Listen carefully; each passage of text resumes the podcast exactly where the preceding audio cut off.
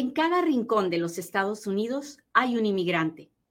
¿Cómo obtener documentos para vivir y trabajar en los Estados Unidos? Es una pregunta con muchas respuestas. Yo soy Katia Quiroz, abogada de inmigración, y en Inmigrando con Katia encontrarás todas las respuestas. La verdad es, y siempre se los he dicho, que la mayoría de casos de asilo se pierden en los Estados Unidos. Ah, ¿Por qué se pierden? Bueno, porque la mayoría de personas no saben ah, qué cosa es el asilo político en los Estados Unidos y no saben qué documentos tienen que presentar o cómo es que pueden ganar un caso de asilo. Así que en este momento son miles de miles de miles de personas las que tienen un caso de asilo pendiente o las que tienen que, antes del año de haber llegado a este país, presentar una, una aplicación de asilo político. Así que déjeme saber si ya está listo para que empecemos. Déjeme ver cómo están los comentarios aquí. Hoy día no estamos en, por la internet no me está ayudando y no puedo entrar al TikTok ni al Instagram, pero aquí estamos. Cuéntemelo todo, ¿cómo está? Por alguna razón esto no me está ayudando. Pero no se puede, intentemos. Si funciona, maravilloso, porque me encanta cuando están mis amigos de TikTok también y los de Instagram. Muy bien, hablemos del asilo. ¿Qué es el asilo? Asilo es, asilo es protección, ¿ok? Pero en cada país, cada país pone sus reglas de cuándo va a dar asilo y cuándo no. En algunos países hay asilo desde el momento que pido protección. En otros países hay requisitos para poder pedir asilo. En el caso de los Estados Unidos, que es donde usted está o donde quiere venir o lo que sea, pues para poder pedir asilo, uno tiene que, uno tiene que probar ciertos requisitos. ¿Qué requisitos?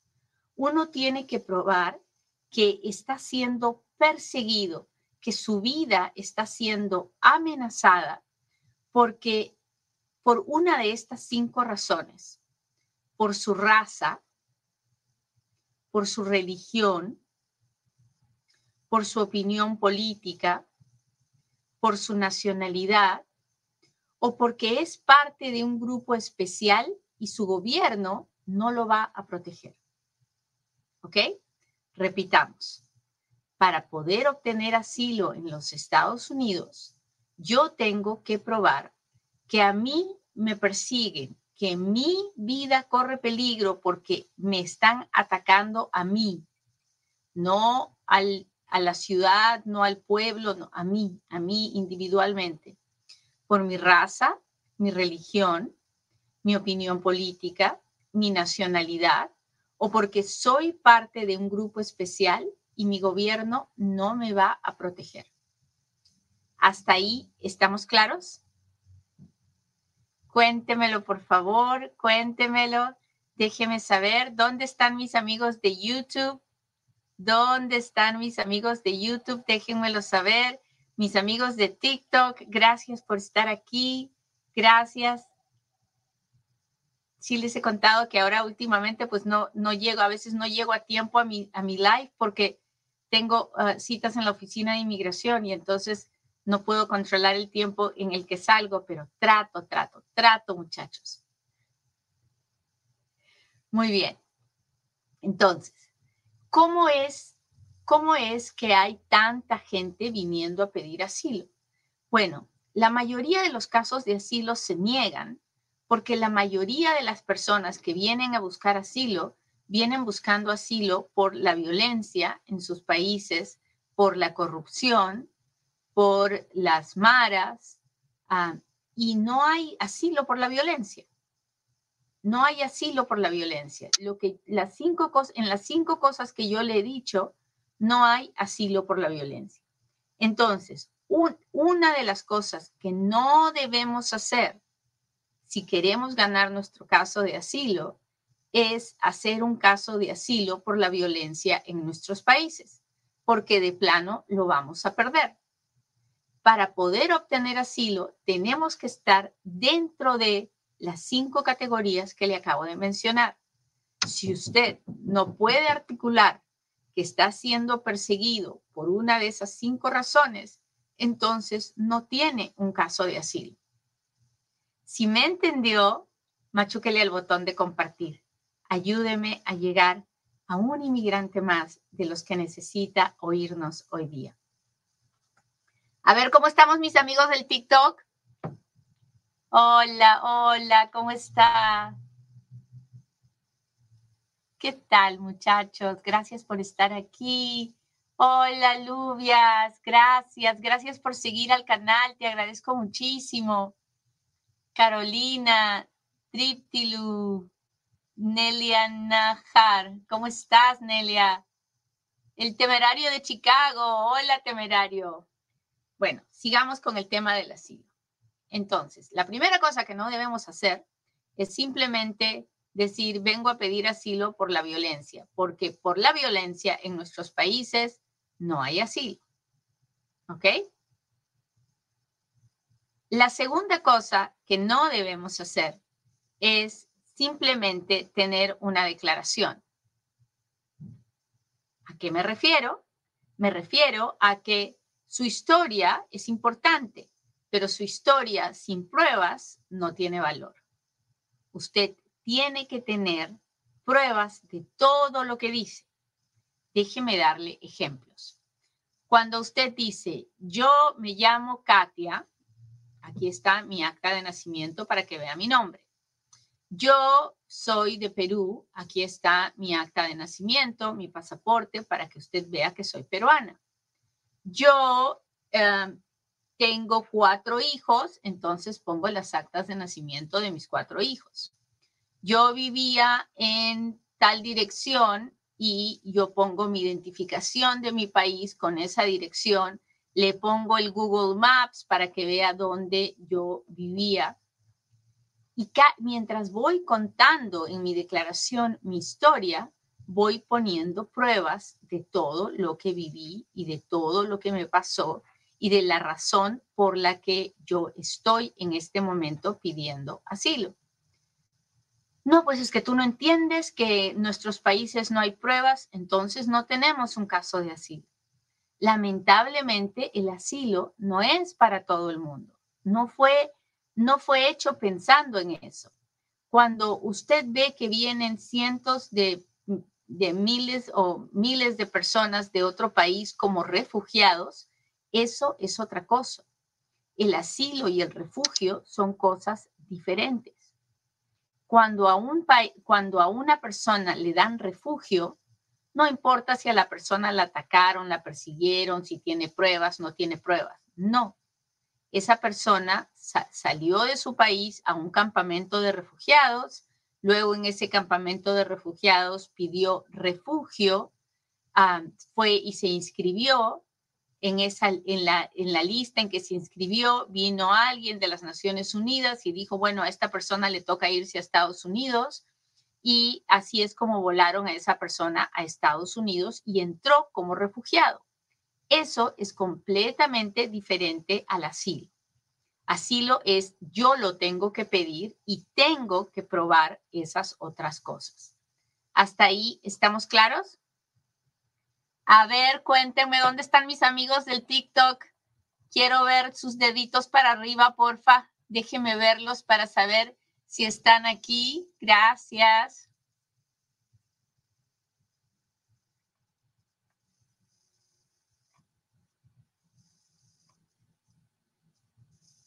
Muy bien, muy bien.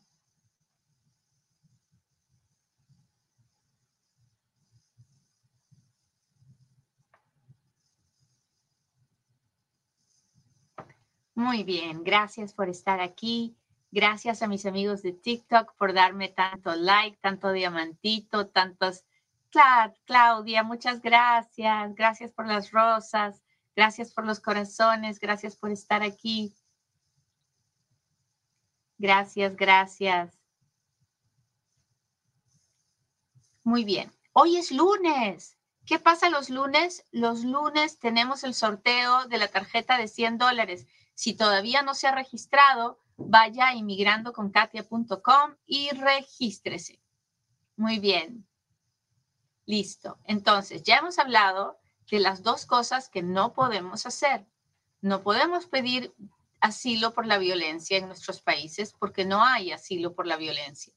No podemos simplemente presentar una declaración porque sin pruebas no habrá una aplicación de asilo aprobada. Muy bien. La otra cosa que no debemos hacer es no presentar la aplicación de asilo a, después, antes del primer año de haber llegado a este país. Para poder pedir asilo en los Estados Unidos, usted tiene un año desde el momento que entró a los Estados Unidos. Si usted entra con una, si usted entra con una visa de turista, de estudiante, de inversionista, de lo que sea, usted tiene un año para aplicar al asilo.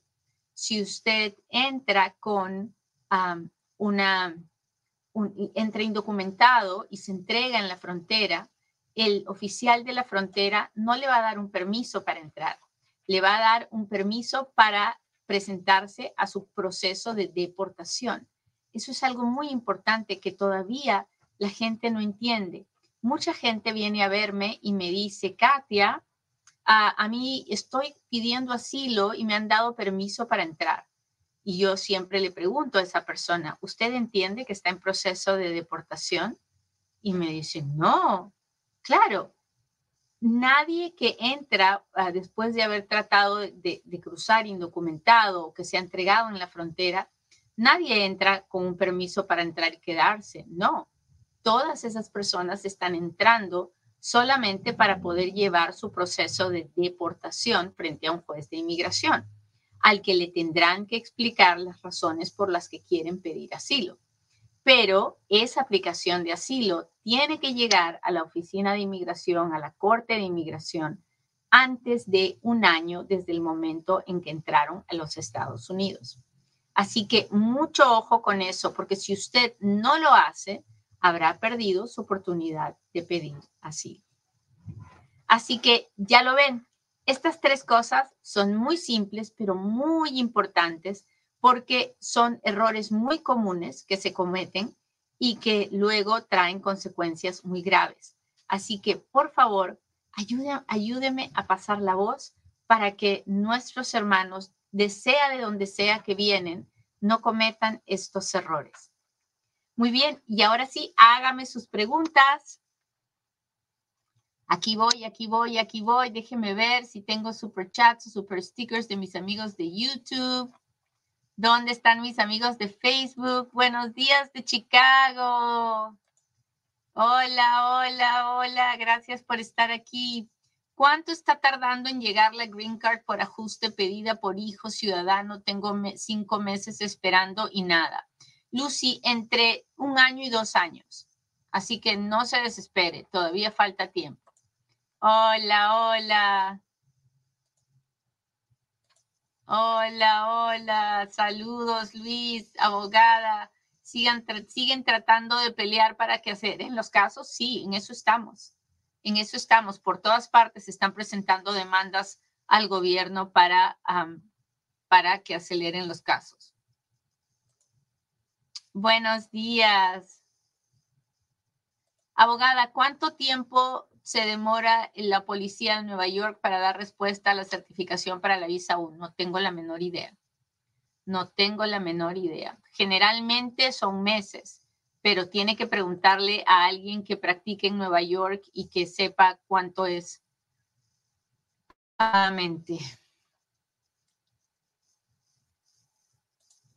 Abogada, ¿cuánto tiempo puedo estar en Estados Unidos sin llevar abogado a la corte? mm, depende de cuándo sea su fecha de corte, no depende de usted, sino de lo que le dé la corte. Pero si usted se presenta a la primera corte, imagino que un juez todavía le podrá dar un chance más, pero dos veces presentarse sin un juez, no. Generalmente en la segunda entrevista el juez le da su fecha de corte final o le da una orden de salida voluntaria para que se vaya.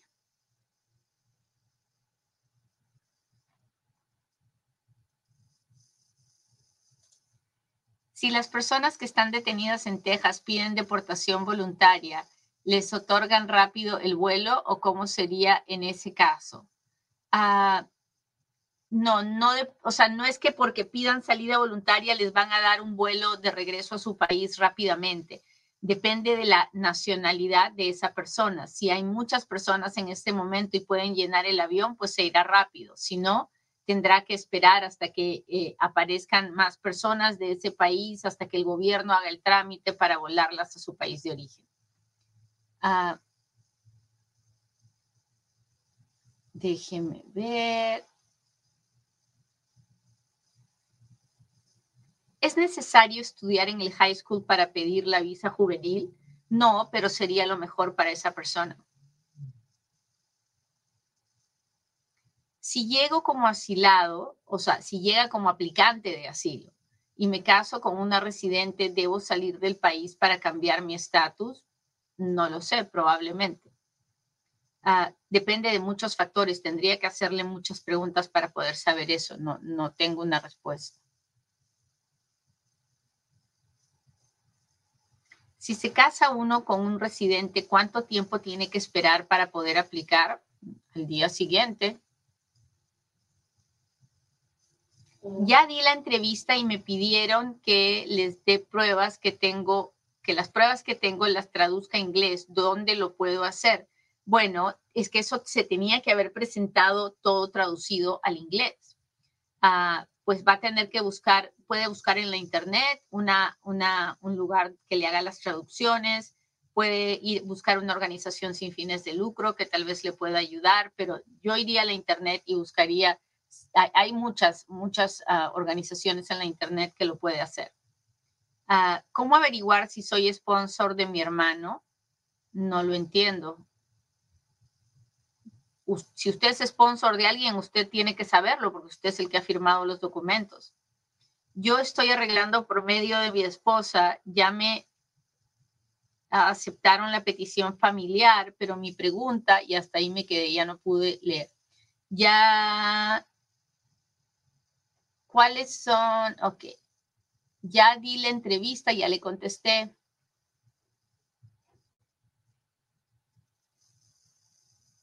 Ah, tengo tres tentativas de homicidio por un alcalde. Tengo pruebas. Puedo ganar asilo siempre y cuando las tres tentativas de homicidio hayan sido porque lo están persiguiendo por su raza, su religión, su opinión política, su nacionalidad o porque es parte de un grupo especial de personas y su gobierno no lo va a proteger, entonces sí es muy probable que pueda hacer un caso de asilo. Hola, ¿cómo puedo contactarme con usted? Bueno, yo trabajo para una firma que se llama GWP, Immigration Law, y el número de teléfono de mi firma es 702 737-7717. ¿Y por qué se lo cuento? Pues porque antes yo no lo contaba, pero se lo cuento porque ha habido mucho fraude, mucha gente tratando de, eh, de tomar ventaja de que yo no lo hacía y les han quitado su dinero a gente que quería verme o hablar conmigo. Así que ya lo sabe. Así es como me encuentra no vaya creyendo cuando alguien le dice llame a este número y le saquen su dinero. Cuidado con eso. ¿Ok? Muy bien. Listo. Entonces, vamos a la siguiente pregunta.